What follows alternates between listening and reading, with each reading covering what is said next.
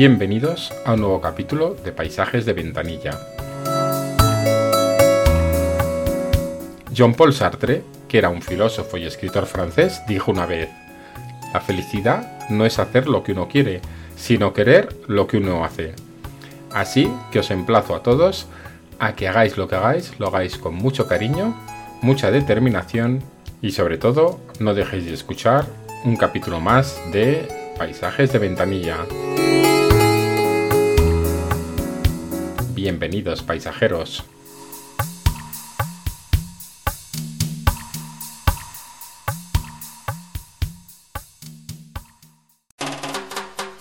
No intentéis eh, resintocinar, la, resintocinar, remintosinar la radio, porque esto es un podcast. Fas, fas, fas, fas, fas.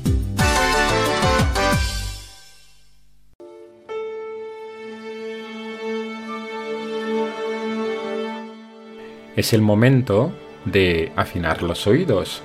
¿Y cómo afinamos? Pues relajándose y prestando atención. Además, podemos afinarlos diciendo la, la. Y para ello en las orquestas sinfónicas es tradición que el oboe dé el la a los instrumentos de cuerda y luego se dirige a los instrumentos de metal y les da un si. Y todo ello crea esa especie de zumbido sinfónico. Si vais alguna vez a un concierto de música clásica, buscar el oboe, que es quien empezará. Pues todo esto me parece fantástico. Y más fantástico aún el nombre de oboe. Es bonito. Parece. parece un indio. Oboe, oboe. Y todo esto, ¿a qué viene? Pues todo esto es ni más ni menos que la presentación del juego de Adivina el instrumento.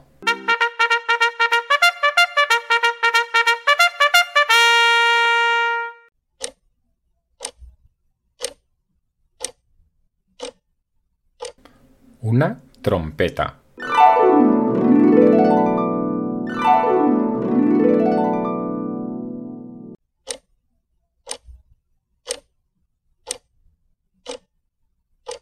Un arpa.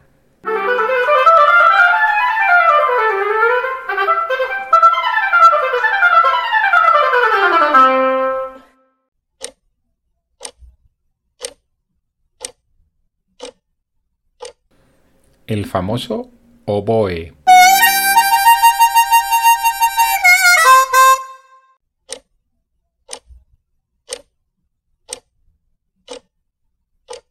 Una armónica.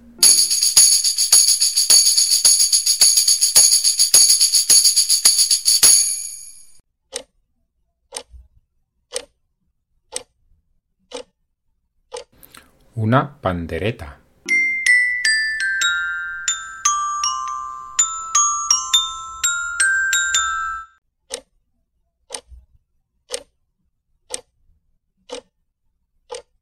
Un xilófono.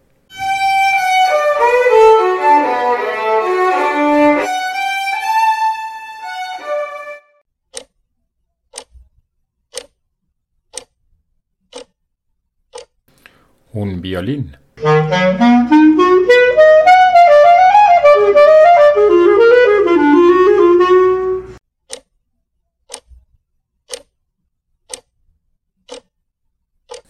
Y por último, un clarinete. Me gusta escuchar en la radio en familia. Me gusta escuchar en la radio en familia. Y ahora podemos ponernos debajo de ese manto negro con todas las estrellas, porque Pepe de las Estrellas viene para contarnos la continuación de constelaciones y signos zodiacales.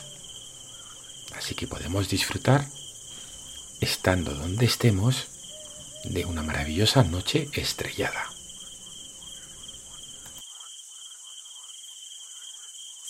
Con todos ustedes, Pepe de las Estrellas.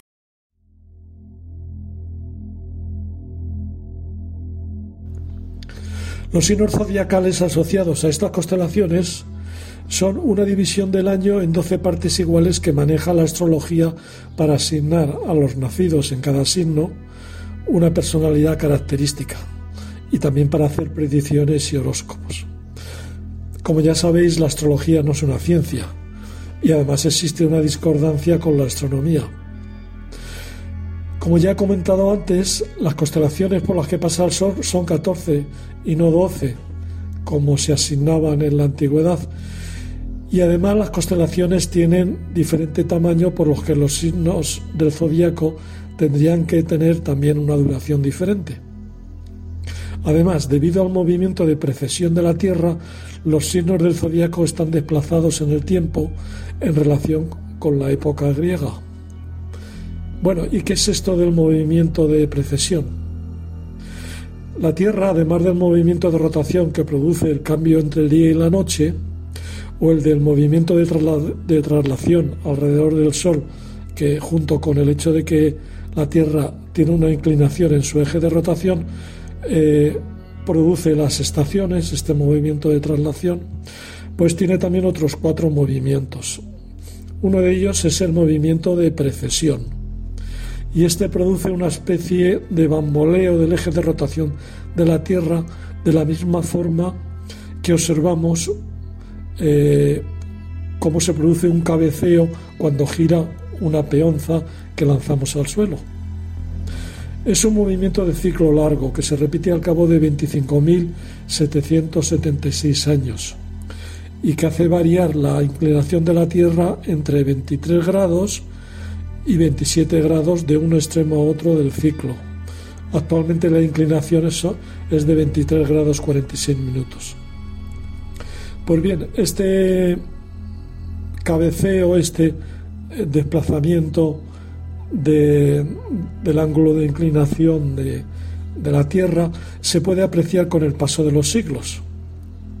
Por ejemplo, la estrella más próxima al polo norte celeste, que actualmente es la estrella polar de la constelación de la Osa Menor, pues no servía como referencia para determinar el norte celeste hace mil años, ya que en aquel momento la estrella más próxima era la estrella Tubán de la constelación del dragón. Y dentro de 12.000 años será la estrella Vega de la constelación de la Lira. De la misma manera, también se desplazan con el paso del tiempo los equinoccios de comienzo de primavera y otoño. En los equinoccios el sol sale exactamente por el este y se pone por el oeste, y el día y la noche tienen la misma duración, siempre que estemos en los trópicos, claro.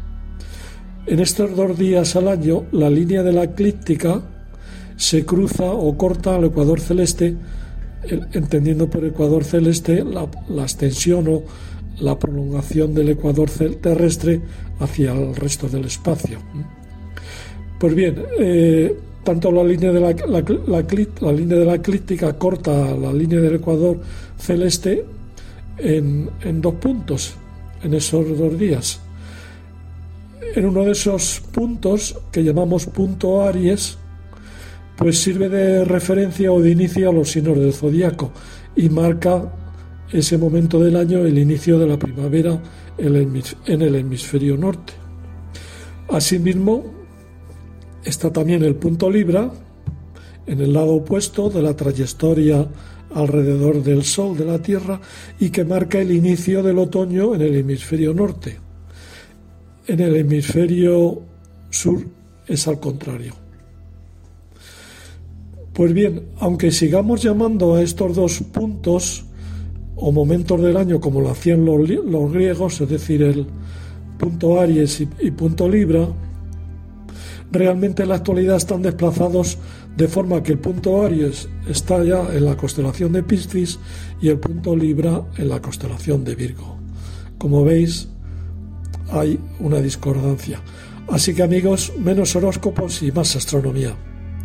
En el pasado algunos astrónomos de prestigio, como por ejemplo Johannes Kepler, también manejaba la astrología y hacía horóscopos para nobles y príncipes, no porque creyeran tanto Kepler como otros astrónomos famosos eh, que creyesen en la astrología, sino que era un medio que tenían para ganarse la vida y conseguir pingües beneficios de los personajes públicos que solían ser bastante supersticiosos y temían que el destino les fuese desfavorables y perdiesen el poder. Muy bien amigos, saludos de José Aceituno. Y ya nos podéis encontrar en Instagram Paisajes de Ventanilla. Venga, a ver qué canción me pones hoy. Que estoy con los oídos, estoy con los oídos súper, súper abiertos. Bueno, pues hoy he pensado poner una canción que es de Sylvie Vartan. Y la canción se llama Comme un garçon, que significa como un chico. Sylvie Vartan, Comme un garçon. A ver cómo lo dices tú. Venga, a ver si me, a ver si me sale. Eh, sí, Sylvie Vartan, como, como, como un garçon. Oye, está, está muy muy bien. Y ahora puedes pedir un deseo. Vamos a poner ya la canción y puedes pedir un deseo justo antes de empezar. A ver si tengo suerte y a ver si empiezan por un casual. Venga, a ver si empiezan silbando la canción. A ver si hay suerte.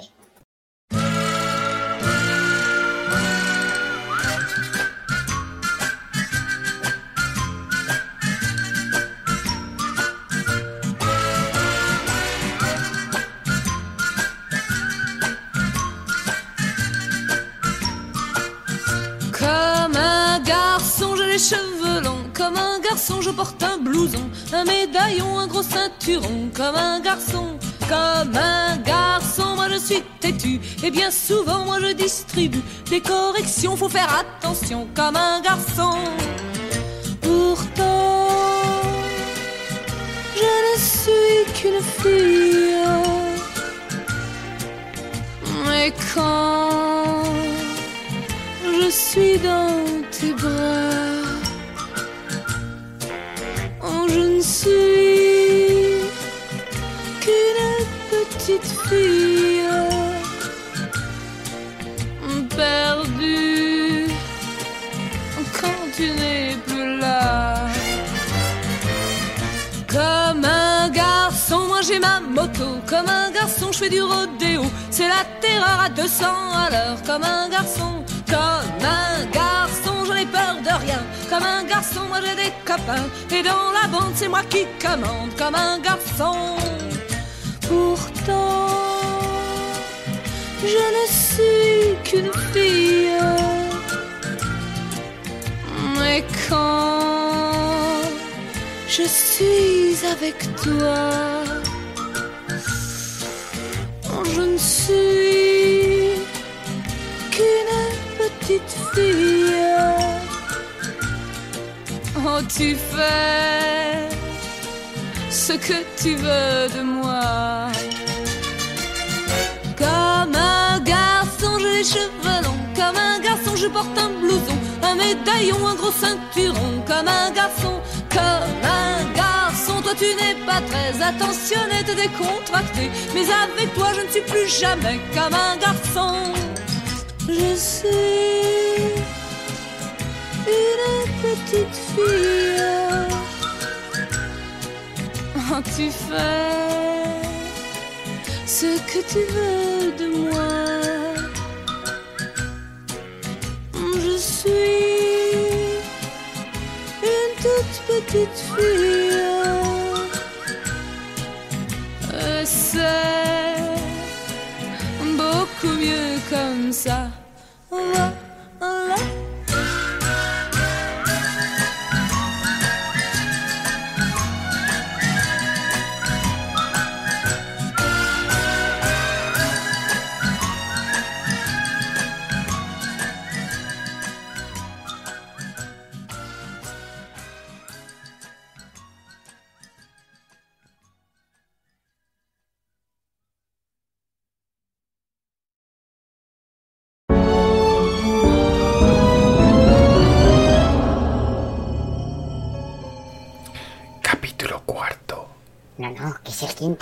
Eso, capítulo quinto. El desenlace.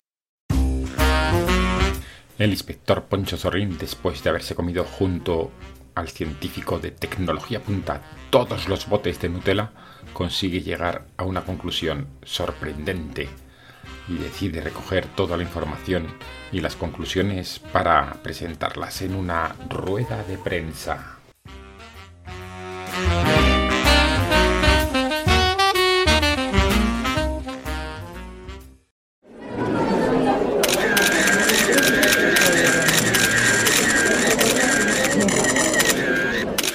Eh, hola a todos, soy el inspector Poncho Zorrín y estoy aquí para realizar unas declaraciones sobre el enigma de la Nutella. Silencio, silencio por favor. A ver, ese periodista con un plátano en la oreja puede callarse. Es que me duele. Me hace daño, me duele la oreja. Pues quíteselo.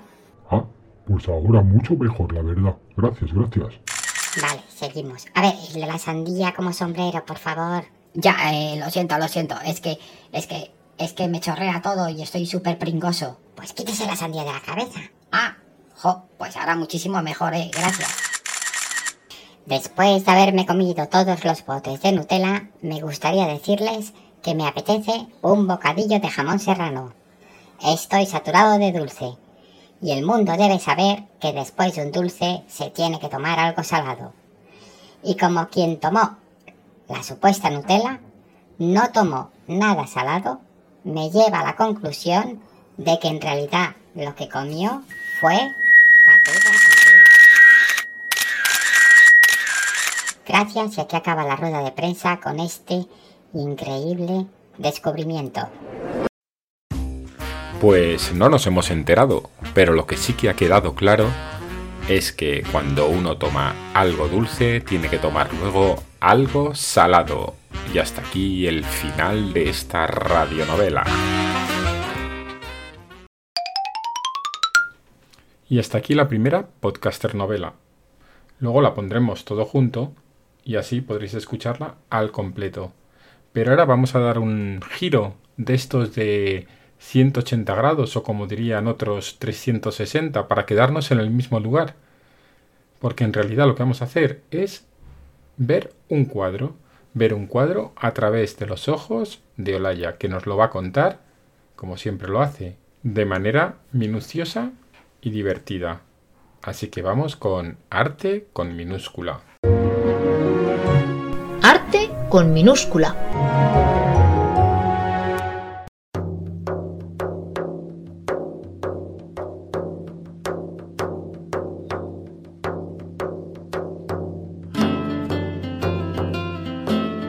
Estamos ante un cuadro enorme. Mide de ancho casi 2 metros y de alto también casi 2. Esto viene a ser como cuatro de tus zancadas, tanto a lo ancho como a lo alto. Vamos, que difícilmente cabría en el salón de las casas en las que se vive en la actualidad. Claro, porque cuando este cuadro se hizo, se encargó para decorar los salones de un pequeño palacio que el rey Felipe IV había encargado construir. En el cuadro se ven dos hombres desnudos, uno anciano y otro joven. El anciano lleva adheridas a sus brazos unas alas con las que surca el cielo. El joven junto a él tiene las alas desprendidas y está girado hacia arriba, cayendo desde el cielo. El hombre joven que cae es Ícaro, y el anciano que todavía vuela es Dédalo, su padre.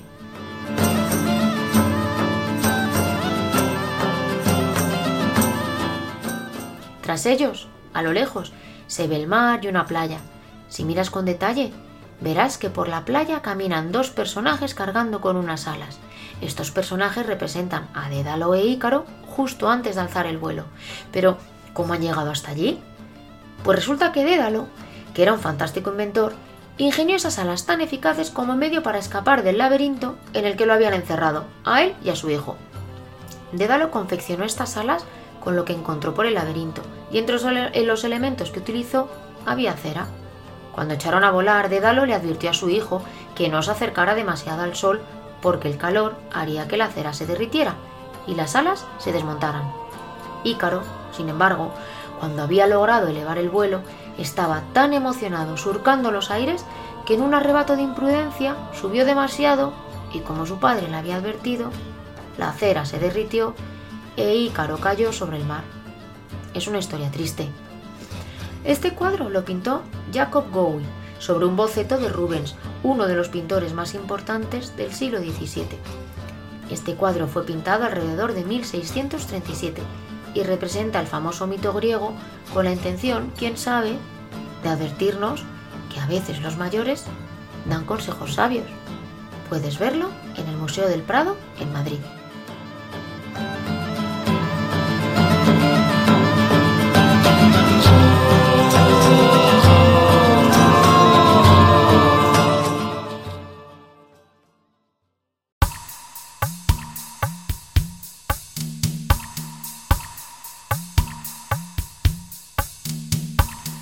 Hasta aquí el programa de hoy.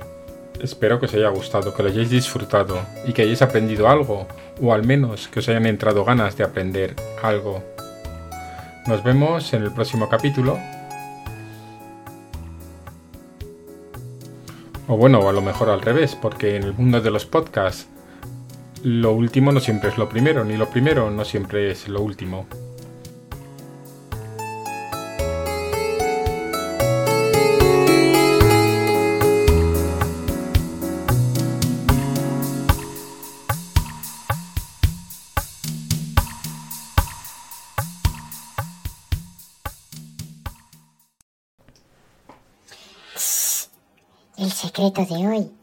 Tampoco está Antonio Banderas hoy aquí en el programa, pero no se lo digáis a nadie, que es un secreto.